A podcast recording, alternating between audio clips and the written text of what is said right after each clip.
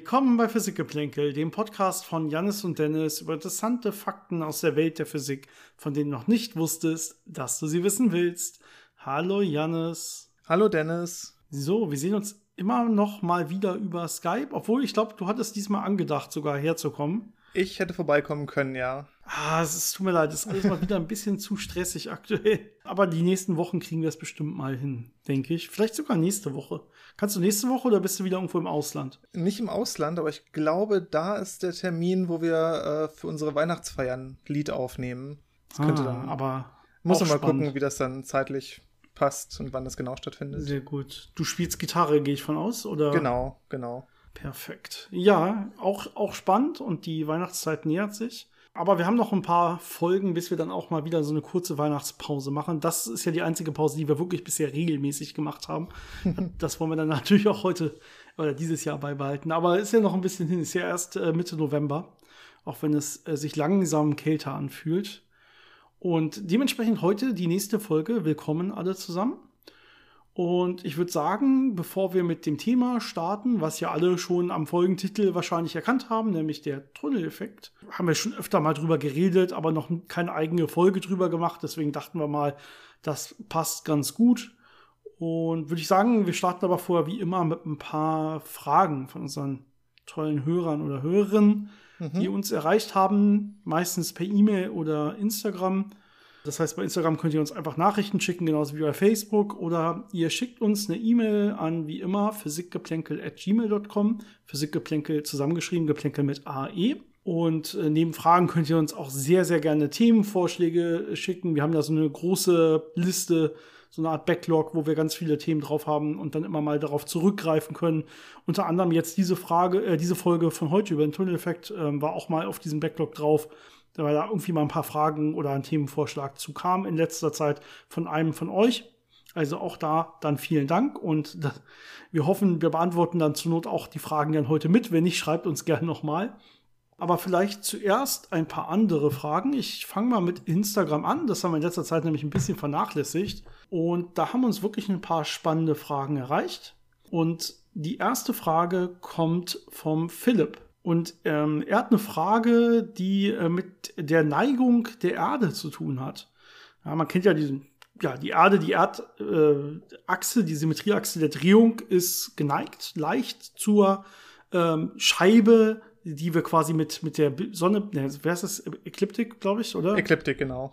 Ja, wäre das bessere Wort, okay. Also die wir mit der Ekliptik der Sonne bilden. Und genau, die Frage ist im Prinzip, es muss ja mal irgendwie ein Vorfall gegeben haben, warum wir den haben. Vielleicht irgendwie einen, einen Zusammenstoß mit einem äh, alten, mit einem mondähnlichen Planeten oder wie auch immer oder Objekt. Die Frage ist eigentlich nicht, wie ist das wirklich zustande gekommen, sondern warum ist es stehen geblieben? Ja, weil irgendwie man kennt so Trägheitsgesetze und wenn irgendwas in Bewegung ist und sich dann nichts mehr ändert, dann sollte es sich ja eigentlich weiter bewegen. Das heißt, irgendwie wurde die Erde mal seitlich getroffen, schräg irgendwie, ist so ein bisschen aus der Bahn geworfen und ähm, ist aber irgendwie bei 23,5 Grad Neigung irgendwie gestoppt. Das ist die aktuelle äh, Verkippung, die wir haben.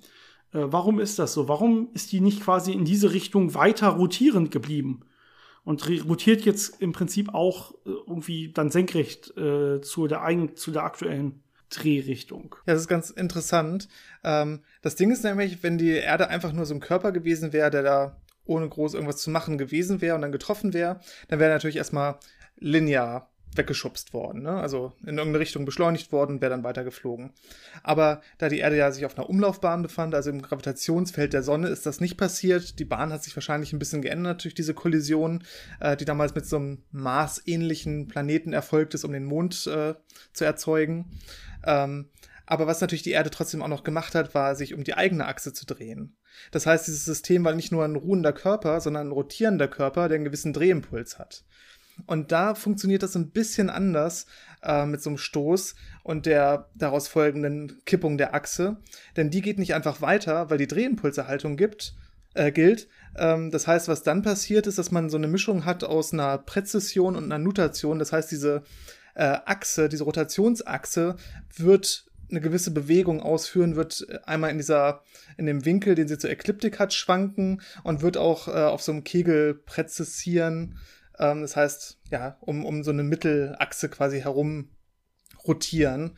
Und da steckt dann diese Energie drin, die man sich quasi sonst äh, naiv als eine Bewegung vorstellen würde, die die Achse komplett im Kreis laufen lässt. Das heißt, ich habe ein, eine Krafteinwirkung auf einen rotierenden Körper und der fängt dann nicht einfach an, seine Rotationsachse immer im Kreis zu drehen, sondern es gibt halt diese Nutations- und Präzisionseffekte, die dann daraus resultieren, eben aufgrund der Drehimpulserhaltung. Ja, genau. Und diese wirklich starke Veränderung der Achse um diese 23,5 Grad etwa, das wäre dann im Prinzip einfach so ein richtig starker Nutationseffekt, wenn man will.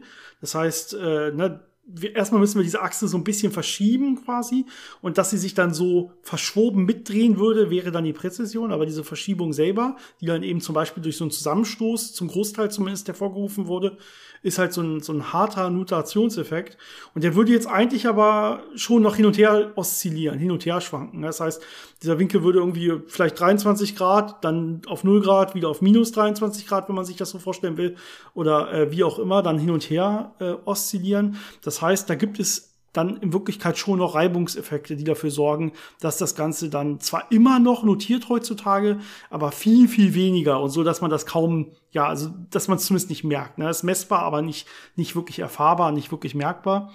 Ähm, das äh, heißt aber auch, ein, dass dieser Zusammenstoß äh, Stoß selber, dieser Impact, erstmal zu einer viel größeren Notation geführt haben muss, also zu, viel, zu einem viel größeren Winkel. Ne, statt 23,5 Grad, Janis, hast du den Wert? Also irgendwie deutlich höher auf jeden Fall. Es gibt verschiedene Mutmaßungen bis zu 70, 75 Grad, also ja. wahrscheinlich schon deutlich mehr. Genau, und hat, wird dann halt erstmal diese Notationsbewegung gemacht haben mit diesem riesen Winkel, äh, der dann aber relativ stark gedämmt wurde das heißt, es war dann so eine ja, gedämpfte Schwingung. Es wurde gedämpft, nicht gedämmt. Das glaube ich, das Damping ist das englische Wort, was man da leicht genau. durcheinander bringen kann. Also es wurde gedämpft auf Deutsch oder gedämmt auf Englisch, äh, so dass ähm, ja im Prinzip diese diese Oszillationsamplitude, also dieser Winkel immer kleiner und kleiner und kleiner wurde, bis wir heute halt dann äh, irgendwie knapp bei diesem 23,5 Grad angekommen sind, der jetzt auch stabil an der Stelle ist. Gibt natürlich verschiedene Effekte, warum sowas äh, gedämpft werden kann. Es gibt verschiedene Reibungen, die erfahren, die so eine Erde bei so extremen Schwankungen erfahren kann. Na, einmal selber durch die Erde ist ja kein kompletter starrer Körper, sondern da kann sich ja auch das Ganze bewegen, umwälzen im Erdinneren und so weiter. Und dann gibt's auch diverse Reibungseffekte mit der Umgebung der Erde, ist ja nicht komplett luftleerer Raum.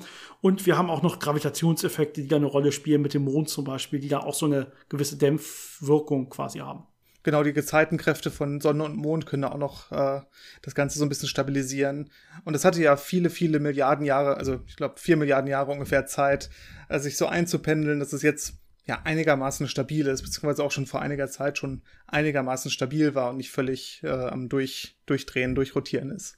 Gut, äh, dann die nächste Frage auch bei Instagram hat uns vom Ben erreicht und er sagt, dass ich in Folge 131, ich weiß jetzt nicht mehr welche das war, aber dass ich da gesagt hätte, dass eine Supernova ähm, alleine we äh, wegen den äh, Neutrino-Strom, den es aussendet zu Beginn, dass es da auch Planeten zerstören kann. Das heißt, die Frage ist dann, sind Neutrinos etwa doch nicht komplett wechselwirkungsfrei?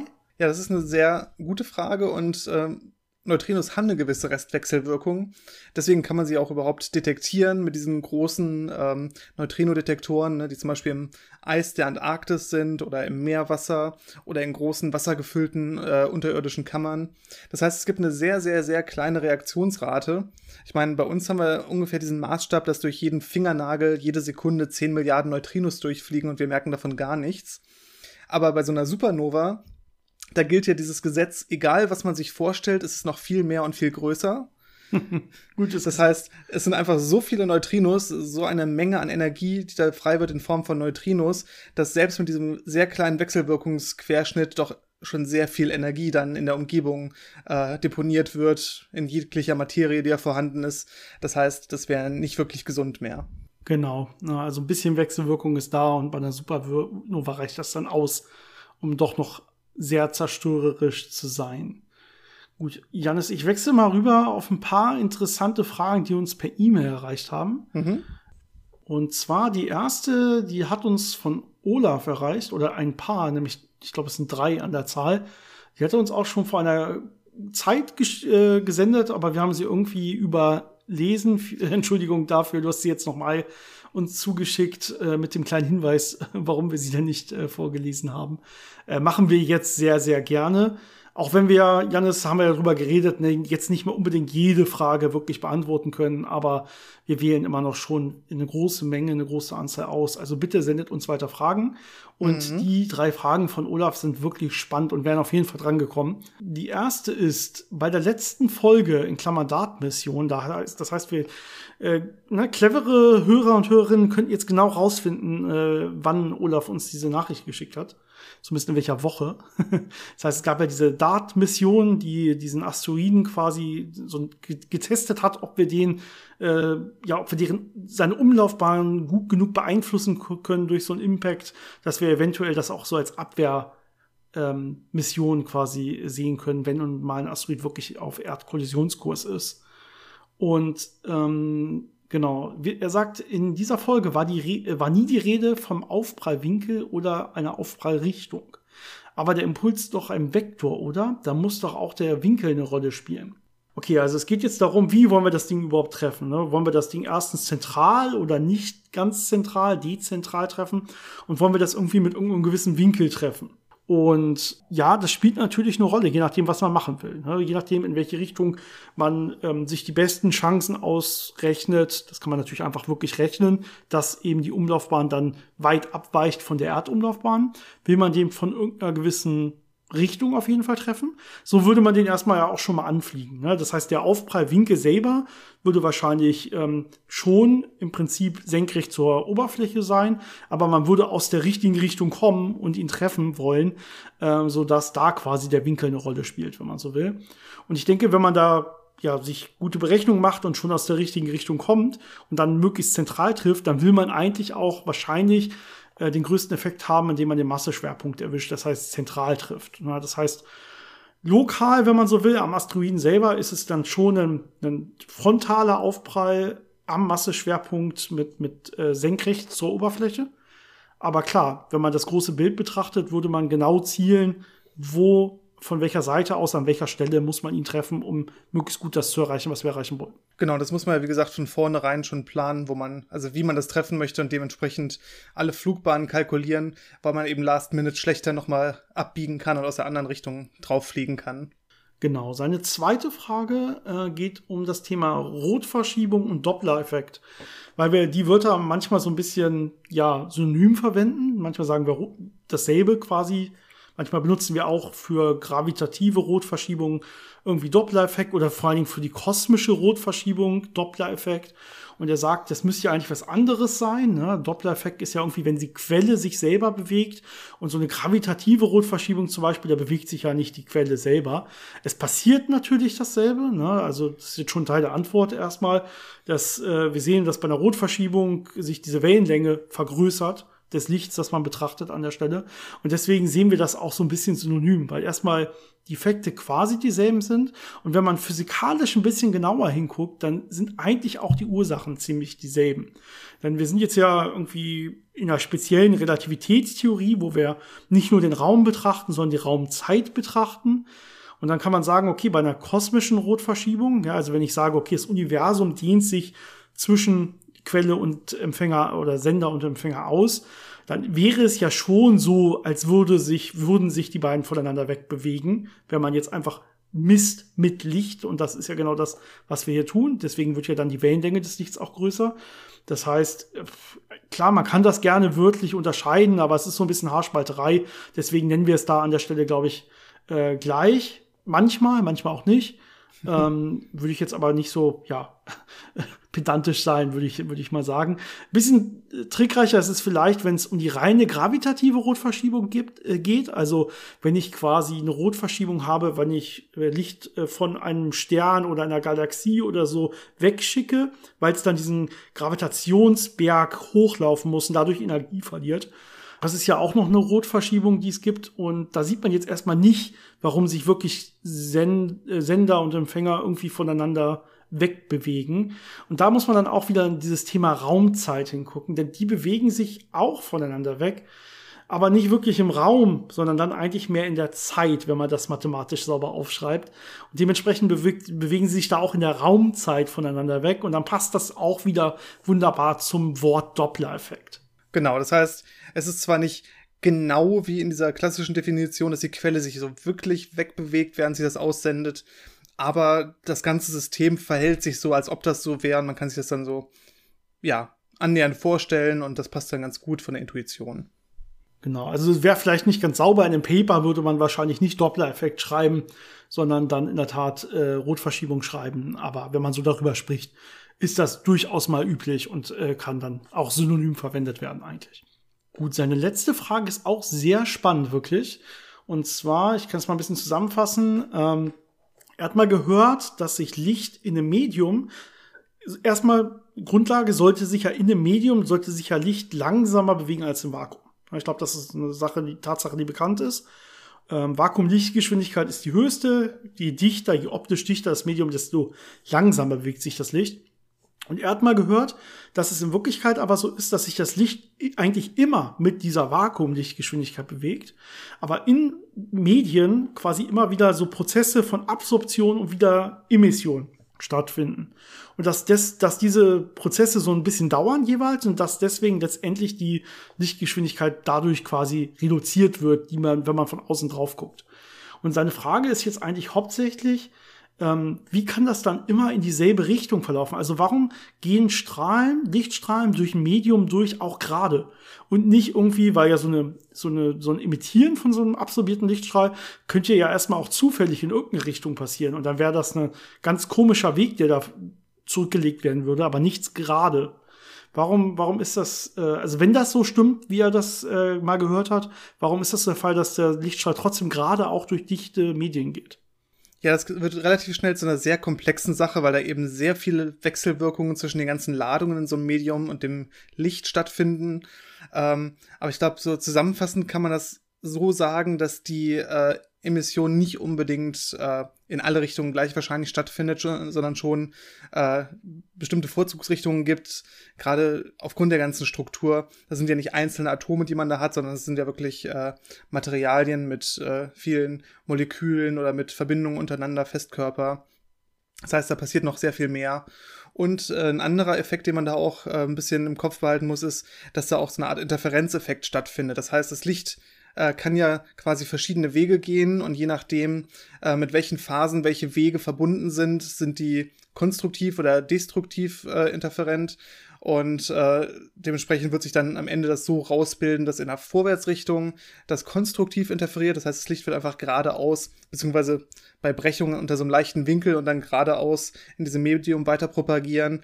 Und alle anderen Richtungen, äh, die interferieren destruktiv und da passiert dann nichts. Genau. Also im Prinzip zwei große Effekte, wenn man sich das so vorstellen will. Ne? Einmal, dass eben so diese Absorption, Emission auch gerichtet sein kann und eben diese Interferenzeffekte, die man im Kopf haben muss. Es kann aber auch sein, dass diese Komplexität äh, im Prinzip ein bisschen, dass, dass man das quasi in einem anderen Bild sehen kann. Dass man sich das gar nicht in so einem Absorptions-Emissionsbild vorstellt, sondern wirklich nur als so interagierende, wechselwirkende, interferierende Wellenfunktionen, die da quasi durchlaufen und die dann durch diese Wechselwirkung mit der Wellen, mit den Wellenfunktionen des Mediums quasi ausgebremst werden. Ähm, das ist so ein bisschen, je nachdem, was man sich anguckt, kann man es beliebig komplex beschreiben an der Stelle. Ne?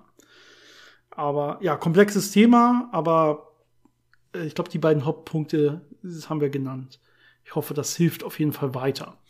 Die nächste Frage kommt von Jonas. Äh, er schreibt, er ist 16 Jahre alt. Also super, dass du da unseren Podcast auf jeden Fall schon einigermaßen gut äh, verfolgen kannst. Und ähm, seine Frage, er schreibt er sehr, bezieht sich auf die Theorie, dass unser Universum in einem schwarzen Loch ist äh, und dass es in anderen schwarzen Löchern entsprechend andere Universen gäbe. Äh, er wird gern wissen, ob es möglich wäre, dann mit Hilfe von Würmlöchern in andere Universen zu reisen, die dann ja in anderen schwarzen Löchern sind. Naja, wenn die in anderen schwarzen Löchern sind, brauche ich ja gar kein Wurmloch. Ne? Das heißt, in ein schwarzes Loch reinkommen ist ja einfach. Man kommt nur nicht wieder raus. Das heißt, wenn ich jetzt wirklich diese, diese Hypothese hätte, dass in jedem schwarzen Loch ein Universum wäre, was äh, ja erstmal relativ unphysikalisch ist, ich glaube, da in die Richtung gibt es keine wirklichen Ideen oder nicht viele. Ähm, Aber sagen wir, das wäre so, dann könnte ich ja trotzdem einfach in das schwarze Loch fliegen und wäre dann in dem anderen Universum, um einfach erstmal vorweg diese Frage zu beantworten. Da brauche ich keine Wurmlöcher für.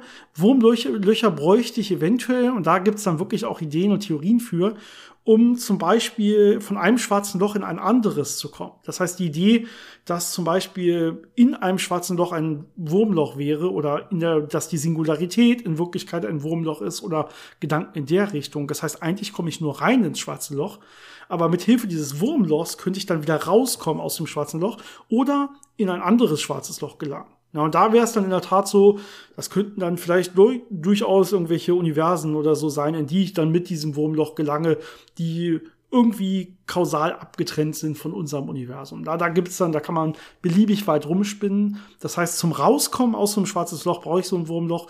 Zum Reinkommen geht wunderbar ohne. Gut, die nächste Frage, die wir heute vorlesen wollen, kommt vom Klaus. Vielen Dank dafür. Und er schreibt, er hat schon alle 180 Folgen bisher gehört, die wir rausgebracht haben. Also Respekt auf jeden Fall dafür. Mhm. Ähm, Test kommt dann nächste Woche, ob du alles verstanden hast. äh, hätten wir wahrscheinlich, würden wir selber nicht bestehen, wenn wir das nee. alles noch in Erinnerung hätten, was wir da jeweils vorbereitet haben. Ähm, aber gut. Also deine Frage oder Fragen, es sind eher Fragen, sehe ich ein paar, aber sehr spannend alle. Und zwar die erste. Du schreibst, dunkle Materie wechselwirkt mit Gravitation wie normale Materie. Wieso dann die Annahme, dass dies als eine Art Halo um Galaxien besteht? Die müssten dann doch vom zentralen schwarzen Loch sowie die Sterne angezogen werden. Und genau deswegen bildet die dunkle Materie ein Halo um die Galaxie und verteilt sich nicht gleichmäßig im Universum. Denn die Gravitation wirkt ja auf die, das heißt, die hält die in einem Orbit um dieses äh, supermassive schwarze Loch. Aber weil keine interne Reibung stattfindet, ne, die wechselwirkt ja nicht elektromagnetisch, die dunkle Materie, ähm, kann sie diese Energie, die sie hat, nicht loswerden und äh, in dieses schwarze Loch äh, jedenfalls leicht reinfallen. Das heißt, die bleibt eben relativ dünn verteilt außen in so einem Halo, im Gegensatz zu der normalen Materie, die ja dann äh, schon durch Wechselwirkung immer mehr Energie verliert und dann irgendwann in dieses schwarze Loch reinstürzt. Ne, da darf man nicht diese, dieser ähm, alten Vorstellungen äh, verfallen, dass Gravitation und schwarze Löcher Sachen ansaugen ähm, und einfach so, ja, aufnehmen, sondern es ist wirklich so, dass da eine Anziehungskraft ist, aber natürlich die Teilchen Energie haben und dementsprechend äh, einen Orbit einnehmen, auf dem sie dann relativ stabil in dieser Galaxie sich bewegen. Genau, die nächste Frage fasse ich mal ein bisschen mit eigenen Worten zusammen. Und zwar fragt er, wenn wir Atome haben, ja, die jetzt erstmal vielleicht unbeeinflusst sind und die haben Elektronen auf stabilen Bahnen. Und die haben, ja, wenn das jetzt irgendwie ein komplett unbeeinflusstes Atom ist, hat es das ja schon seit Milliarden von Jahren. Vielleicht kurz nach dem Urknall, wo sich erstmal Atome gebildet haben. Ne? Wie kann es sein, woher kommt die Energie, ist eigentlich die Frage, dass dieses Elektron immer auf dieser Bahn bleibt und nicht in den Kern stürzt? Ja, das kann ich vielleicht auch versuchen zu beantworten einmal am Anfang gab es ja Energie. Ne? Am Anfang mussten sich diese Atome bilden. Da mussten dann auch irgendwie die Elektronen dann vernünftig Energie haben, um diese Orbits oder wie auch immer man da, also ne, dieses klassische Bild von Elektronen, die sich um den, um den Kern bewegen, was natürlich nicht ganz stimmt, also um diese Orbitale einzunehmen äh, mit gewissen Aufenthaltswahrscheinlichen, aber die kann ich mit gewissen Aufenthaltswahrscheinlichkeiten und so weiter. Aber ja, die haben ja einen Drehimpuls. Deswegen stimmt ja schon dieses klassische Bild so ein bisschen, kann man sich grob so vorstellen. Ähm, wenn sie jetzt aber da sind und entstanden sind und man zugrunde legt, dass es da mal so ein bisschen Energie gab, die dafür notwendig war, dann braucht es jetzt keine weitere Energie, dass die dann einfach existieren. Also nur weil die sich jetzt drehen, quasi, ne, klassisch gesehen, wir haben Drehimpuls, wie gesagt, nur weil die sich da irgendwie bewegen, nur weil da irgendwas sich bewegt, braucht es nicht konstant irgendwelche Energie. Es verbraucht quasi keine Energie im Ruhezustand. Das ist hier nicht der Fall, sondern ähm, man müsste Energie reinstecken, um diesen Zustand zu ändern. Ja, das ist eigentlich, eigentlich viel mehr der Fall. Ja, das war ja gerade der Erfolg der Quantenmechanik, diese Stabilität der Atome zu erklären, indem man festgestellt hat, dass Energie da nur in äh, diskreten Paketen quasi vorhanden ist und äh, dass diese Zustände in denen das Atom sein kann, eben auch diskret sind und es einen niedrigsten Zustand gibt und der ist stabil. Ne? Klassisch wäre das nicht so, wenn dann ein Elektron sich in einem äh, Feld bewegt und beschleunigt wird. Aber in dem Fall hat es einfach keine Beschleunigung, sondern es ist einfach eine eine Ladungsverteilung, die ja relativ statisch ist und da wird keine Energie verbraucht bei. Genau. Und seine letzten Frage oder Fragen drehen sich um Galaxien. Und zwar, äh, zwar sagt er, das äh, James Webb Teleskop hat eine älteste Galaxie entdeckt, knapp 13,5 Milliarden Jahre alt. Und äh, Frage, sind diese frühen Galaxien, diese ersten Galaxien, haben die bereits ein supermassives schwarzes Loch? Und wie, wenn ja, wie konnte sich das bilden, so früh nach dem Urknall? äh, wo doch alles irgendwie noch expandiert ist, ist da die Frage. Und dann vielleicht gleich hinterher, entstehen heute eigentlich noch neue Galaxien oder nur noch neue Sterne? Das ist eine sehr gute Frage mit den sehr alten Galaxien. Also, soweit ich weiß, sieht man da schon supermassive schwarze Löcher, beziehungsweise sehr schwere schwarze Löcher. Ähm, und genau das ist ja eine der Fragen, die man noch hat. Wie konnten diese schnell entstehen? Was waren die Mechanismen? Und ich glaube, relativ äh, vor, vor relativ kurzer Zeit gab es ein Paper, wo man mit Modellrechnungen gezeigt hat, dass es Mechanismen gibt, mit denen große Molekülwolken so kollabieren können. Ich glaube, es war mit Hilfe von Magnetfeldern und irgendwelchen strömungsmechanischen Effekten, dass sie effektiv ein sehr, sehr großes schwarzes Loch bilden können mit einigen hunderttausend Sonnenmassen oder so, was ja ausreichen würde, um so eine kleine Galaxie zu formen. Das heißt, es müsste damals äh, Mechanismen gegeben haben, wie aus großen Wolken durch Kollaps solche schwarzen Löcher relativ schnell entstehen konnten. Andere Vermutungen gehen ja dahin, dass äh, quasi so primordiale schwarze Löcher äh, da gewesen sein konnten, die äh, relativ stark gewachsen sind oder schon relativ schwer waren. Also dass es da einfach schon aus den Dichteschwankungen im frühen Universum Mechanismen gab oder irgendwelche fundamentalen äh, ja, Teilchen oder irgendwelche fundamentalen Störungen in der Raumzeit solche ähm, Startpunkte gesetzt haben könnten, die eben zu solchen äh, supermassiven schwarzen Löchern relativ schnell geführt haben. Aber ganz sicher ist man sich eben noch nicht und es ist ein sehr aktives Forschungsfeld. Genau, aber Klaus, du schreibst ja selber, wie kann das passiert sein, diese Bildung, wo doch da noch alles quasi stark expandiert ist. Aber die Zeiten jetzt hier an der Stelle darf man nicht so richtig verwechseln, denn diese extrem schnelle Phase, dieser, diese Inflationsphase, die es höchstwahrscheinlich gab, wo man sich ja auch noch nicht ganz sicher ist, aber nach aktuellen Erkenntnissen mit diesen Theorien, wie du sie gerade gesagt hast, es gab diese Dichteschwankungen ganz, ganz früh und dann wurden die irgendwie zum Beispiel aufgeblasen durch diese Inflationsphase. Ja, da sind wir viel, viel früher, als wenn es jetzt hier um die Bildung der ersten Galaxien ging.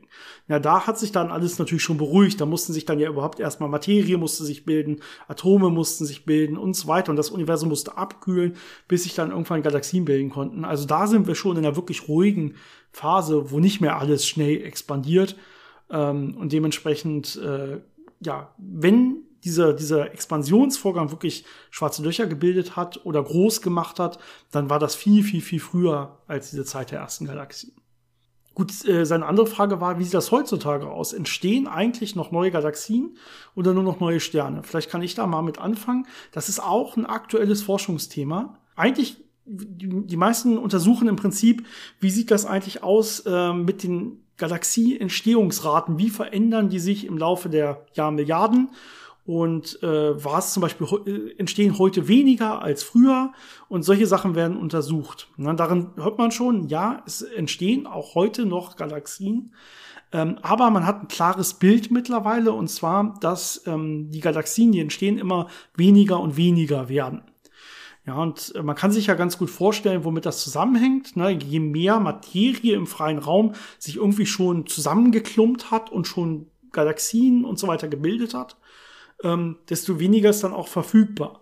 Das heißt, man muss jetzt erstmal noch genug freie, ungebundene Teilchen finden irgendwo im Raum, die sich dann auch noch gravitativ durch irgendwelche Störungen oder so vielleicht dann wieder zusammenfinden können und wirklich dann neue Galaxieentstehungsgebiete oder große Nebel erstmal und sowas entstehen lassen können. Das ist gar nicht mehr so einfach. Ähm, aber wird auf jeden Fall auch heute noch beobachtet, nur noch viel seltener, als es früher der Fall war.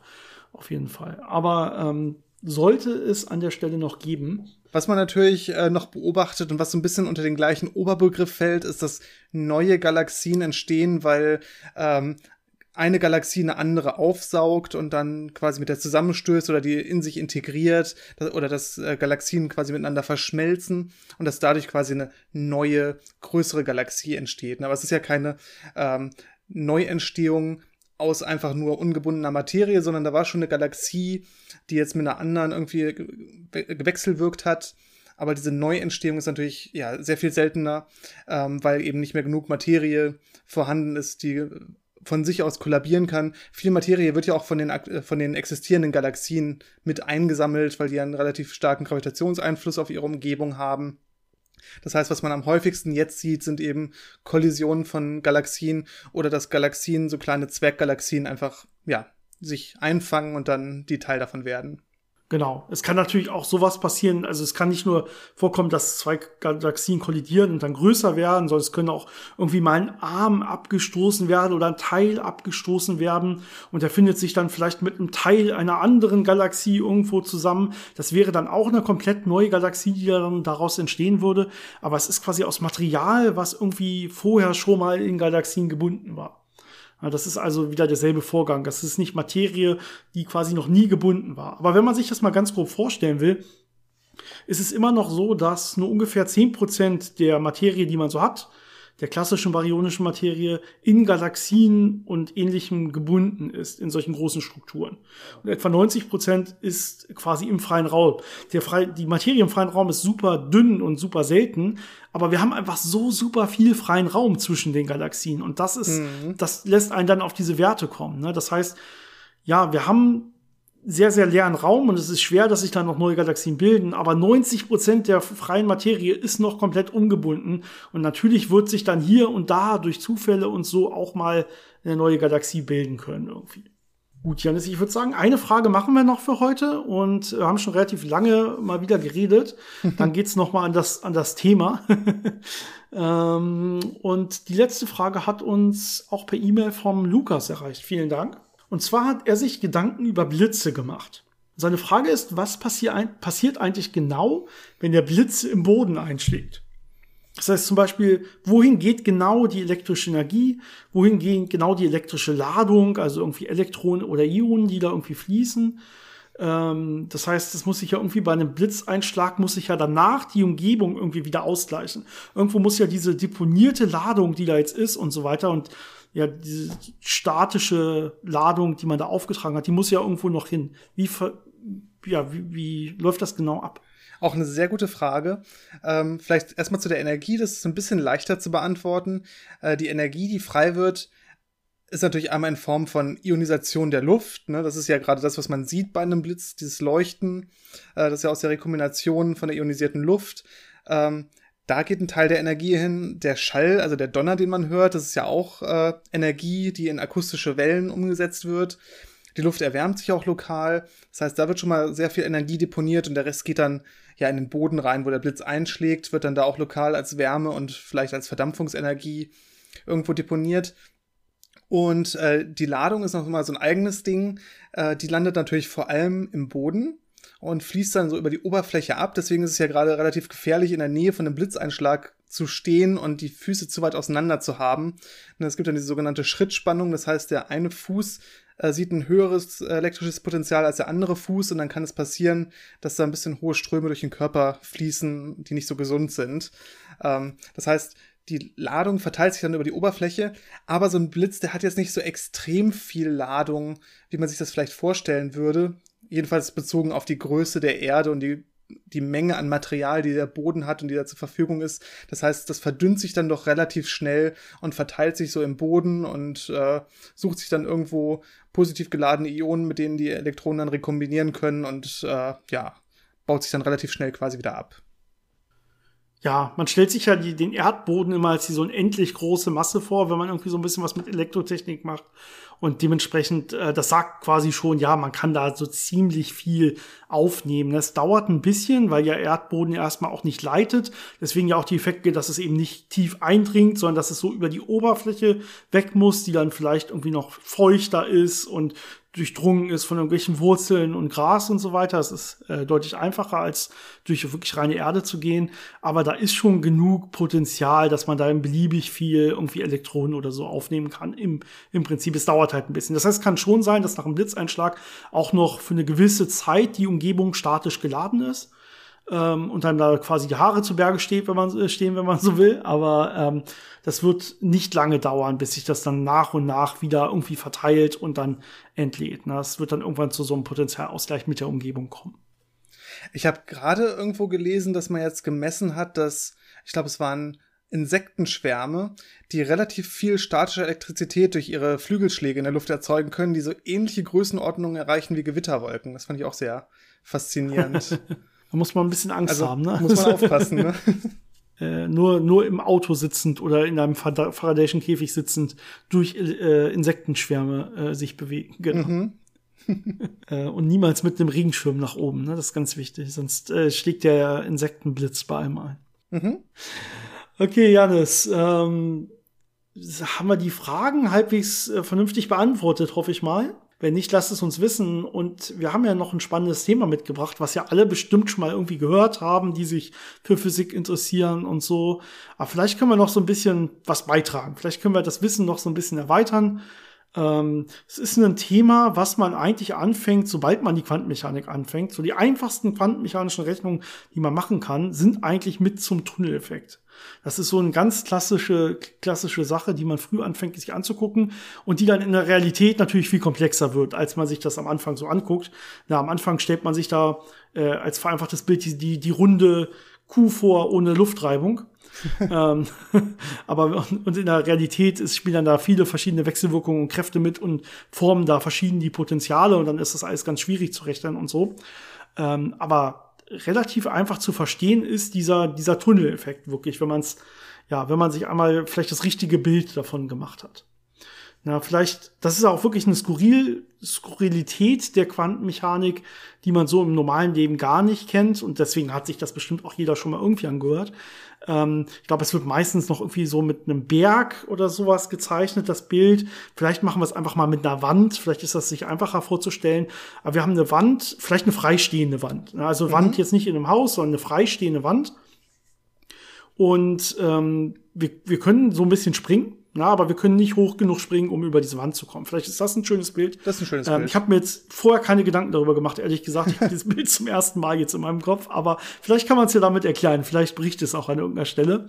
Ähm, genau. Das heißt, wir wollen jetzt irgendwie über diese Wand. Wir kommen aber nicht über diese Wand. Ja, und in der Quantenmechanik ist das leider, äh, oder ist das zum Glück ein weniger großes Problem als in der Realität. Denn ich kann jetzt ja versuchen, über diese Wand zu springen. Ich kann es einmal versuchen, ich kann es zweimal versuchen, ich kann es dreimal versuchen und ich springe quasi immer wieder gegen diese Wand gegen. Ja, und in der Quantenmechanik, in der Welt dieser kleinsten Teilchen, da wird es jetzt eine Chance größer Null geben. Auch die kann sehr, sehr, sehr klein sein, je nach System, was ich mir da angucke. Fast unvorstellbar klein, dass es quasi gleich Null wäre oder größer als das Alter des Universums oder so. Aber es ist eine, eine Wahrscheinlichkeit größer Null, dass ich, wenn ich versuche rüberzuspringen, aber es eigentlich nicht schaffe von meinem Energieaufwand her, dass ich irgendwie trotzdem durchkomme. Und dass ich trotzdem dann einfach durch die Wand mitten durchspringe quasi und plopp bin ich hinter der Wand. So kann man sich das vielleicht vorstellen. Wird natürlich in der Realität nicht passieren. Wir sind ja nicht in der Quantenmechanik, wir sind ja ne, in, einer, in einer makroskopischen Welt. Da werden diese Effekte ja durch Dekohärenz und so weiter zunichte gemacht. Aber für, für Teilchen und auch für kleinste Moleküle und so weiter gibt es in der Tat diese Möglichkeiten, da durchzukommen. In der Quantenmechanik hat man da jetzt natürlich keine richtige Wand irgendwie aus Stein oder so, sondern man hat Potenziale. Man hat ein Potenzialwand, wenn man so will. Das heißt, es gibt jetzt äh, irgendwelche, zum Beispiel, wir hatten ja vorhin das Beispiel Elektronen mhm. sind in so einem Atom. Ja, das heißt, die sind irgendwie in so einem äh, Orbital gefangen von so einem Atom und die können da jetzt ja nicht raus, haben wir ja vorhin gesagt. Man müsste Energie reinstecken, mehr Energie, damit sie rauskommen können. Ja, das würde jetzt quasi heißen, wir müssten eigentlich höher springen können. Aber können wir ja nicht, wenn wir nicht extra Energie reinstecken. Ja, das heißt, eigentlich sollten die da nicht rauskommen. Jetzt gibt es aber in der Quantenmechanik trotzdem eine ganz, ganz kleine Chance, dass die eben aus diesem stabilen Orbital zum Beispiel, aus diesem stabilen Energielevel, dass sie trotzdem rauskommen. Einfach so. Ja, und das wäre eben dieses Tunneln. Sie tunneln dann durch diese Potentialwand durch und wären dann zum Beispiel frei, wenn sie in die richtige Richtung tunneln. Ansonsten hätten sie erstmal Probleme, wenn sie reintunneln ins Atom. Das gibt's auch, ne? können wir vielleicht auch gleich drüber reden. Ähm, genau. Und das hängt einfach damit zusammen, dass ähm, ja erstmal quantenmechanisch alles durch erstmal durch diese Wellenfunktion beschrieben wird. Das heißt, die Aufenthaltswahrscheinlichkeit ist dann immer dieses Quadrat der Wellenfunktion, zumindest wenn man das Quadrat richtig ausrechnet. Ja, es ist nicht mehr so ganz das simple Quadrat, wie man das aus der Schule kennt, aber im Prinzip kann man es sich so vorstellen. Das heißt, ähm, eigentlich haben wir da gar kein, gar kein wirkliches stabiles Teilchen sitzen, sondern wir haben so eine Wellenfunktion, die immer wieder gegen die Wand läuft und reflektiert wird in sich und wieder gegenläuft und wieder reflektiert wird. Und ähm, jetzt kann man mal ausrechnen, was passiert, wenn jetzt diese Wellenfunktion, diese oszillierende Funktion gegen so eine Potentialbarriere läuft. Und dann sieht man, dass die ähm, Amplitude dieser Wellenfunktion, also im Prinzip sowas wie Maß der Wahrscheinlichkeit, dass wenn ich jetzt messe, dass ich mein Teilchen da finde, dass die auch innerhalb dieses Potentials, wo es eigentlich nicht hin kann, wo es eigentlich nicht rüber darf, dass sie trotzdem größer Null ist und zwar abfällt und exponentiell abfällt an der Stelle. Also die würde jetzt ja so exponentiell runtergehen, die Wahrscheinlichkeit innerhalb dieser Barriere, aber sie wäre quasi ja nicht auf Null. Und wenn jetzt rechtzeitig die Barriere irgendwo endet, ja, und dann wieder zum Beispiel freier Raum wäre, wo das Teilchen sein dürfte, es kann jetzt quasi nicht innerhalb dieser Wand ähm, sich einfach befinden. Aber dahinter könnte es sich befinden. Und wenn die Wand jetzt nicht so dick ist, sondern nur es ist dünn genug, dass dieser exponentielle Abfall nicht dafür oder dazu geführt hat, dass die Wahrscheinlichkeit noch nicht stark genug abgestiegen ist, abgesunken ist, dann gibt es halt eine, ja, durchaus vorstellbare Wahrscheinlichkeit, ich hoffe, ich verwirre gerade nicht alle, hm. dass es eben hinter der Wand auch noch dieses Teilchen sich befindet. Ja, und wenn es eine Wahrscheinlichkeit gibt, dass das Zeichen da ist und ich jetzt eine Messung durchführe an diesem Gesamtsystem, dann kann es einfach sein, dass ich es hinter dieser Wand finde. Ja, ich finde, da gibt es immer ein sehr schönes, nahezu praktisches Beispiel, also so ein laborpraktisches Beispiel für, wo man das äh, noch mal ganz schön vielleicht sehen kann. Nennt sich Großhähnchen-Effekt. Äh, und zwar ist es einfach, ich habe Licht und ich habe eine, eine äh, Grenze zwischen zwei Medien. Ne? Ich habe ein dichteres Medium, in dem das Licht propagiert. Und äh, da gibt es dann eine Grenzfläche zur Luft. Und wenn ich jetzt unter einem sehr flachen Winkel mit dem Licht auf diese Grenzfläche treffe, dann habe ich ja Totalreflexion. Das habt ihr sicher schon in der Schule mal irgendwann gemacht.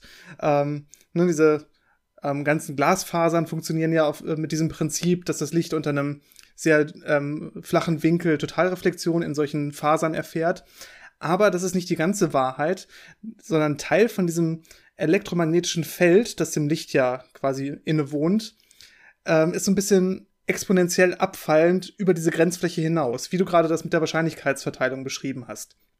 Das heißt, wenn man ganz nah an diese Grenzfläche von außen rangeht, könnte man äh, merken, dass da auch noch Photonen sein könnten. Ne? Die sind da zwar nicht, weil da jetzt nichts ist, äh, wo das Licht propagieren kann. Es wird einfach reflektiert. Aber wenn ich jetzt da irgendwas hinbringe, das heißt, diese Potentialbarriere überbrückbar mache, dann kann ich die wieder ja, messen, sehen die Photonen. Das heißt, was man da machen kann, ist, dass man eine zweite Glasfaser oder ein zweites Glasmedium ganz nah an diese Grenzfläche dranbringt, dass ich da trotzdem Spalt habe.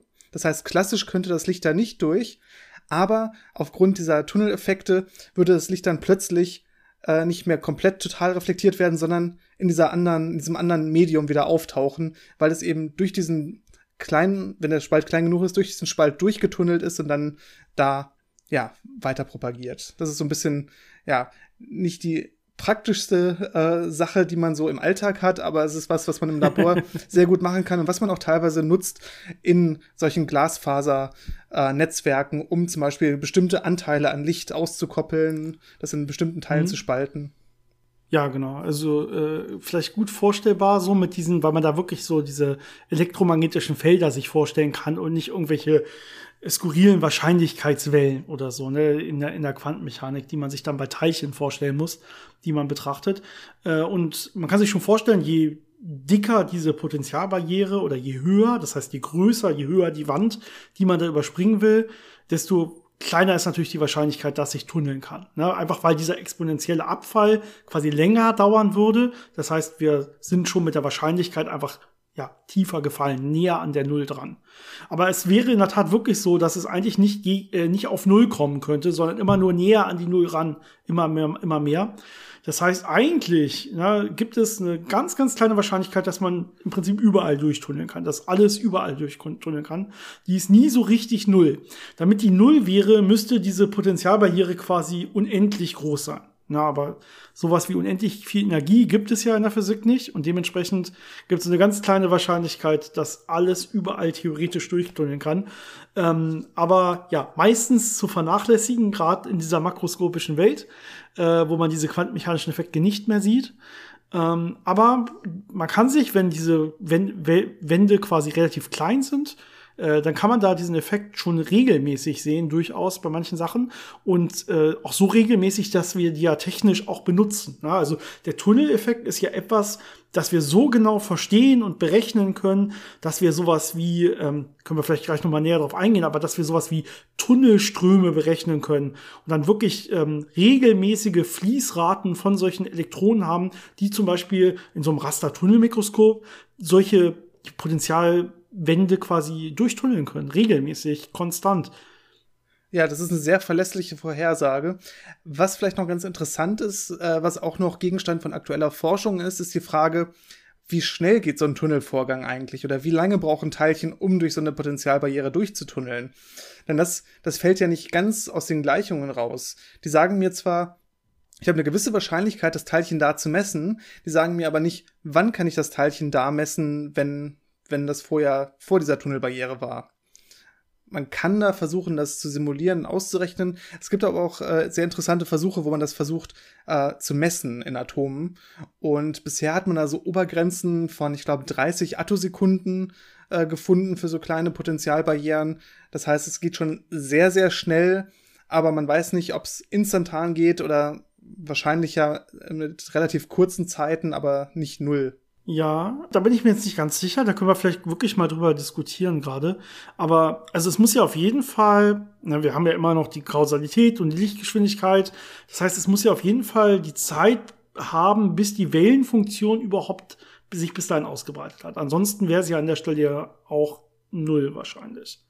Ja, und ich kann mir vorstellen, dass wir, wenn wir in solche Größenskalen wie Attosekunden und so kommen, dass es eher damit zu tun hat, auch wie oft man quasi anfragen muss an so einer Potenzialbarriere, bis man irgendwann es schafft zu tunneln quasi. Das ist quasi so eine Art Vielteilchensystem dann eher betrachtet wird oder so oder mehrere Versuche quasi, bis man dann irgendwann, weil die halt die Wahrscheinlichkeitsraten so klein sind, bis man irgendwann es schafft zu tunneln. Dass man eher in solche Bereiche kommt. Ich bin mir aber auch nicht ganz sicher. Die Frage wäre natürlich auch, wenn so ein Teilchen ja schon existiert und seine Wellenfunktion nirgends exakt null sein kann, dann wäre die ja von vornherein schon überall ganz, ganz klein positiv. Ja. Das heißt, die Wellenfunktion wäre ja schon hinter dieser Potentialbarriere, wenn das Teilchen in die Nähe kommt. Ja, das kann man sich vielleicht so vorstellen, ne? wenn es so ein Teilchen gibt, dann ist das so eine Anregung der Wellenfunktion oder so und dann hätte man im Prinzip so eine, Glau so eine Gaußglocke irgendwo äh, und die fällt dann in alle Richtungen quasi ab aber geht halt nie, geht halt gegen null, aber wird nie ganz null. Und dann hätte man in der Tat genau das, was, was gerade gesagt wurde. Aber ja, es, wie, wie schon gesagt, ne, es wird halt relativ schnell, geht es so nah gegen null, dass die Wahrscheinlichkeit, dass man es da dann noch findet, wahrscheinlich ne, 10 hoch 30 mal so lange ist wie das Universum oder so. Und dann wird man es da auch nicht antreffen können. Das heißt, es hat dann wieder praktisch keine Bewandtnis mehr. Aber wie gesagt, immer noch sehr interessantes Forschungsgebiet, diese Tunnelzeiten. Aber die Anwendungen, wie du gerade schon erwähnt hast, die sind natürlich schon seit langem gang und gäbe. Ähm, es gibt natürlich einmal die natürlichen äh, Vorkommnisse, die durch Tunneleffekte erklärt werden und natürlich die technischen Realisierungen. Vielleicht mal zu den natürlichen Sachen. Äh, ich glaube, bekanntestes Beispiel davon ist der Alpha-Zerfall von schweren Kernen von Atomen, ähm, wo man ja zwei Protonen und zwei Neutronen hat, die so einen Heliumkern bilden. Und man kann sich das so vorstellen, dieser Heliumkern ist in dem Atomkern mit einer bestimmten Energie gebunden und müsste jetzt eine bestimmte Anregungsenergie haben, um aus diesem Atomkern rauszukommen und dann wegfliegen zu können. Und die Energie hat er aber nicht. Ne? Und das ist wieder so eine Potenzialbarriere. Und mit einer gewissen Wahrscheinlichkeit kann er jetzt aber trotzdem aus diesem Atomkern raustunneln, ohne diese Energiebarriere wirklich überwunden zu haben. Und das ist eben dieser Alpha-Zerfall. Deswegen ist er stochastisch und relativ selten in Anführungszeichen, weil das eben meistens nicht funktioniert, dass er durch diese Potentialbarriere durchtunnelt, aber manchmal dann eben schon. Und dann hat man einen zerfallenen Atomkern. Ja, daher hatte ich das auch mit diesen Zerfallsraten, die man quasi sieht, weil ich weiß, dass man, wenn man diese äh, statistischen Raten da berechnen will, dann kann man sich sowas vorstellen mit, äh, okay, wie hoch ist quasi die Geschwindigkeit die, oder ne, quasi fast Lichtgeschwindigkeit oder wie auch immer, mit der sich da die Wellenfunktion äh, hin und her bewegt, potenziell.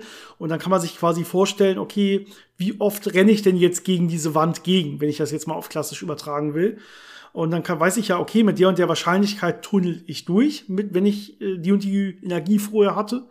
Und dann sage ich, okay, daraus kann ich dann nachher Raten berechnen, wie oft ich wirklich nicht nur gegenrenne und reflektiert werde, sondern wie oft ich es wirklich mal schaffe zu tunneln. Und dann kann ich irgendwie sowas sagen, ja, einmal pro Attosekunde oder wenn es dann zu Alpha-Zerfall geht, einmal pro Sekunde oder wie auch immer. Äh, das heißt, da kann man wirklich dann einfach diese, ja, man kann sich vorstellen, man rennt da wirklich immer gegen oder man fragt immer, darf ich jetzt tunneln, darf ich jetzt tunneln, darf ich jetzt tunneln? Irgendwann schafft man es dann mal und dann darf man raus. Das ist so quasi das Vorgehen an der Stelle. Was vielleicht ganz interessant ist, es gibt natürlich auch die umgekehrte Variante, dass nicht irgendwas aus einem Atom raus möchte, sondern das, was rein möchte. Das heißt, es möchte gegen diesen äh, abstoßenden Ladungs, äh, dieses abstoßende Ladungspotenzial anarbeiten und so nah an das andere Atom gehen, äh, um da eine Reaktion durchzuführen. Das ist zum Beispiel bei der Kernfusion in der Sonne so. Ähm, damit das passieren kann, da müssen die äh, Teilchen wirklich ja, kleine Tunnel, äh, Tunnelungen machen, um diese Potentialbarriere, die sie abstoßen würde, zu durchdringen, um eben nah genug aneinander zu kommen, dass die Kerne fusionieren können. Das heißt, da ist das relativ essentiell, auch für unser Leben, äh, dass da der Tunneleffekt wirklich funktioniert, damit die Teilchen sich nah genug kommen. Das hat man auch teilweise in der Chemie, dass ähm, äh, Atome oder Moleküle oder Elektronen, äh, um nah genug an das andere Objekt ranzukommen, um eine Reaktion durchzuführen, dass sie da eine kleine Potentialbarriere durchtunneln müssen, damit das funktioniert. Und ja. ja. Wir hatten ja schon oft das Thema, dass diese Kernfusion in der Sonne so ineffizient ist und dass wir das eben auf der Erde nicht einfach eins zu eins nachbauen können. Das würde uns überhaupt nicht bringen, weil dann bräuchten wir halt auch die Größe einer Sonne. Sondern wenn man das im kleinen Labor oder im kleinen Reaktor machen will, dann muss man das irgendwie effektiver gestalten. Das ist einer der Gründe. Ne? Da wartet mhm. man einfach, dass sich Teilchen mal aus Versehen nah genug kommen und die Teilchendichte ist gar nicht so groß, haben wir ja schon öfter erzählt. Und dann würde die Energie nicht mal ausreichen, dass die fusionieren, sondern dann muss man auch noch, die müssen sich noch so oft zufällig begegnen, dass sie dann wirklich mal ineinander tunneln, so dass sie dann wirklich gleichzeitig im Kern auftauchen. Und erst dann hat man diese Kernfusion. Das heißt, das ist schon wirklich ineffizient, was da in der Sonne passiert. Aber da das Ding einfach so riesig ist mit so vielen Teilchen, dann passiert es hier und da immer mal wieder. Und das reicht. Äh, setzt dann natürlich super viel Energie frei, wenn es dann mal passiert. Gut, ich hatte ja andere Techniken schon angesprochen, wo wir es verwenden. Also zum Beispiel Rastertunnelmikroskop. Ich meine, ähm, da macht man genau das, dann nutzt man genau das aus. Ja, das heißt, äh, im, im, Prinzip mal ganz grob beschrieben, man hat äh, eine sehr, sehr feine Spitze, das im Prinzip eine, eine Elektrode ist. Also ein Leiter, wo man jetzt zum Beispiel Elektronen platzieren kann oder eine gewisse Spannung aufbauen kann. Und mit dieser Spitze gehe ich jetzt über Material, was ich vermessen will. Und ähm, jetzt kann ich die Spitze so nah ranbringen, dass es noch keinen Kontakt gibt. Das heißt, ich habe eine isolierende Schicht dazwischen und es kann kein Strom fließen. Meine Elektronen, ich habe zwar die Spannung da, aber meine Elektronen können nicht runter in dieses Material. Aber ich werde halt hin und wieder, weil ich diese Barriere klein genug mache, werde ich diesen Tunneleffekt sehen. Das hin und wieder schafft es ein Elektron, obwohl das eigentlich klassisch gar nicht möglich wäre. Ja, und das kann ich natürlich messen. Ich kann ja schon messen, wenn mir da als Ladung flöten geht, sehe ich, okay, ähm, da habe ich letztendlich einen Strom. Das wäre dann dieser Tunnelstrom, der da gemessen werden kann. Und jetzt kann ich die Spitze so nah ran bewegen, dass ich da nicht nur einmal alle zehn Minuten so ein Elektron habe, das wäre wahrscheinlich auch noch sehr schwer zu messen, sondern dass ich das in einen messbaren Bereich bringe, dass das ein relativ schöner, konstanter Tunnelstrom ist, den ich da sehe, aber dass ich weiß, dass ich immer noch nicht berühre und dass ich immer noch keinen irgendwie Durchbruch habe oder so, sondern dass ich immer noch weiß, klassisch kann es da nichts geben was da fließen kann eigentlich. Es durfte nichts fließen, sondern es ist dann wirklich dieser reine Tunneleffekt, der dann zwischen meiner Probe, zwischen dieser Spitze und dem Material wirklich fließen kann an dieser Stelle. Und jetzt kann ich mein, äh, mein Messgerät quasi einfach ja in einer in einer Ebene über diese, diese Fläche, die ich messen will, bewegen. Und dann sehe ich, mal wird der Tunnelstrom größer, mal wird er kleiner. Das heißt, mal wird diese Potentialbarriere größer und es wird weniger getunnelt und mal wird sie kleiner und es wird mehr getunnelt. Das heißt, ich sehe jetzt einfach, wann sind da Berge und Täler auf meiner Fläche, die ich messen will. Ja, wenn gerade ein Berg ist, kommt es näher ran, damit wird mehr getunnelt. Wenn Tal ist, ist die Lücke gerade größer, dann wird entsprechend weniger getunnelt oder sogar vielleicht gar nicht mehr getunnelt irgendwann. Ähm, und so kann ich dann wirklich so eine, so eine 3D-Karte von dem zeichnen, was ich da letztendlich vermessen will. Und das ist natürlich ähm, ja sensitiv auf einem Niveau, wie das mit anderen Methoden überhaupt nicht möglich wäre. Ne? Mit Rastertunnelmikroskopen kann ich ja auf einmal wirklich einzelne Atome auflösen und so. Das sind ja wirklich beeindruckende Bilder, die man da hinbekommen kann. Mhm. Ja, das gleiche Prinzip mit so kontrollierten Tunnelvorgängen äh, findet man auch in allen möglichen anderen Bereichen, was mit Halbleitern zu tun hat, zum Beispiel äh, bei USBs, so diese Flash-Speicher und so. Da findet das auch immer wieder statt. Ähm, das heißt, man benutzt einfach diese Vorhersagbarkeit vom Tunneleffekt von Elektronen, die durch Potentialbarrieren tunneln, um alle möglichen technischen Geräte damit zu realisieren und eben diese Präzision dabei auszunutzen. Man kann einfach sehr feine Sachen damit bauen, ne? wie man beim Beispiel des Rastertunnelmikroskops gesehen hat. Man kann auch sehr feine Schalter, sehr feine elektrische Schalter damit bauen, weil man eben diese Tunnelraten sehr genau ausrechnen kann. Ähm, und damit eben präziser werden kann als bei allem anderen Kram, was man sich in dem Bereich sonst vorstellen kann. Genau, das heißt, das Ding ist bekannt, alles läuft damit, ne? Prozessoren, Speicher, wie du gesagt hast und so weiter, basieren größtenteils immer schon auf diesem Tunneleffekt. Es wird natürlich auch weiter, dann bei Quantencomputern so braucht man auch dauernd dann, wenn man das realisieren will, diesen Tunneleffekt. Das heißt, das ist schon lange aus der Theorie quasi geholt und wird einfach auch schon seit, seit 50 Jahren, würde ich fast sagen, äh, in, in Geräten produziert äh, und benutzt und verwendet. Das heißt, wohlbekannt, äh, gut verstanden, gut benutzt und wichtig für unser alltägliches Leben, dieser Tunneleffekt, auch wenn er sich wirklich, obwohl er wirklich so in, äh, unintuitiv ist und so schwer vorstellbar in der klassischen Welt, dass ich irgendwann wirklich mal durch so eine Wand durchtunneln könnte, wenn ich nur oft genug gegenlaufe, weil genau das ist es ja, was da eigentlich passiert. Ich glaube, dafür ist die Wahrscheinlichkeit, dass es einmal in vielen, vielen, vielen Lebenszeiten des Universums stattfinden würde. Also man sollte es nicht probieren. Nur so als Tipp. Lieber nicht mit dem, nicht mit dem Kopf zuerst, ne? Ist ja immer so ein ja. klassischer Tipp. nicht mit dem Kopf zuerst durch die Wand. Genau. Janis, wir sind knapp auf einer Stunde, würde ich sagen, ähm, meiner Laufzeit zu urteilen. Ich weiß nicht genau, wie es am Ende aussieht, wenn man noch ein bisschen schneidet und so, aber viel machen wir ja da meistens nicht. Aber es kommt ja auch noch vor und hinterher unser schöner Abspann oder, oder Vorsch Intro ist Vorspann auch schön. Ähm, und dann würde ich sagen, wir machen für heute Schluss. Wenn ihr noch Fragen zu dem Thema habt, schreibt sie uns bitte wie immer oder alle anderen Fragen, die ihr so habt, zu Physik, also nicht zu irgendwelchen random Themen, aber, aber zu Physik immer, immer gerne her damit. Themenvorschläge, Anmerkungen, Kritik auch gerne willkommen, wenn sie sachlich sind. Also die Anmerkung, die Kritik, die Themenvorschläge, auch die sollten auch sachlich sein, finde ich. Ja. Gut, ich merke, ich rede zu viel. Und äh, der Podcast, würde ich sagen, ist dann erstmal diese Woche beendet. Wir hören uns in zwei Wochen wieder. Ja, mhm. muss man sich erstmal selber dran gewöhnen, das zu sagen. Aber ja, das ist aktuell unser Rhythmus und es tut uns ganz gut, muss ich sagen. Ich hoffe, ihr habt alle wunder, wunderschöne zwei Wochen. Der Herbst ist da, merkt man. Ich hoffe, es wird oh ja. nicht zu schnell zu kalt. Und äh, wir hören uns dann wieder. Macht's gut, bis dahin. Bis zum nächsten Mal.